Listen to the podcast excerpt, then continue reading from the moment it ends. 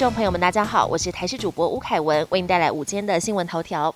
国内下一波新冠流行的主流株，专家表示现在还看不出来。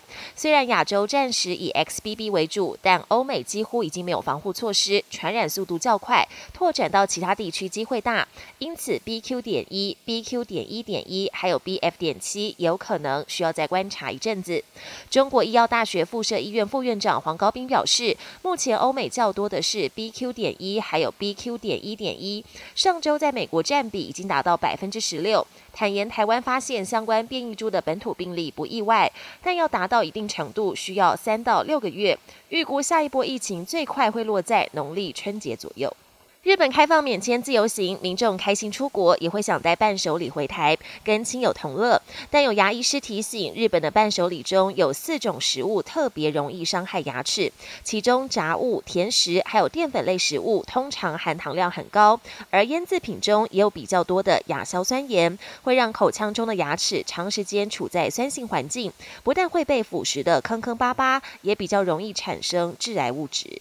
饮料杯减速势在必行，环保署规定，明年起连锁超商及素食店必须有百分之五，接近八百家门市提供消费者循环杯借用服务。消费者三天内返还，免费支付或只需支付少许的押金，也可以假地租以地还。新制元旦起实施。国际焦点：为了缓解美中关系紧张，中共二十大后双方外长首度通话。美国国务卿布林肯和中共国务委员兼外长王毅通话。美国国务院发言人普莱斯表示，这次通话约七十分钟，是一次具建设性、有帮助且专业的对谈。针对中国呼吁美国停止打压，普莱斯则表示，美国并非寻求牵制中方，目标不是阻挠中国，而是要维护以规则为基础的国际秩序。普莱斯也强调，G20 峰会前不排除再度通话。外界认为，美中外长通话颇有为本月中拜习会铺路的意味。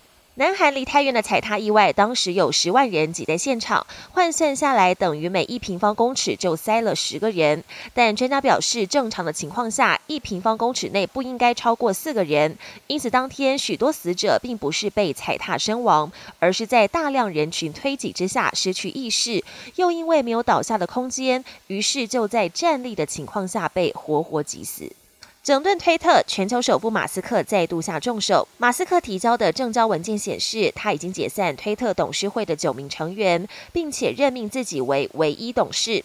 另外，根据外媒的报道，马斯克也已经调派五十多名特斯拉员工、两名旗下隧道建设公司的员工，还有一名脑机界面公司的员工到推特工作。就连马斯克的亲朋好友、顾问和投资人也参与其中。推特人士大洗牌，预料马斯克将进行大刀阔斧的改革。本节新闻由台视新闻制作，感谢您的收听。更多内容请锁定台视各节新闻与台视新闻 YouTube 频道。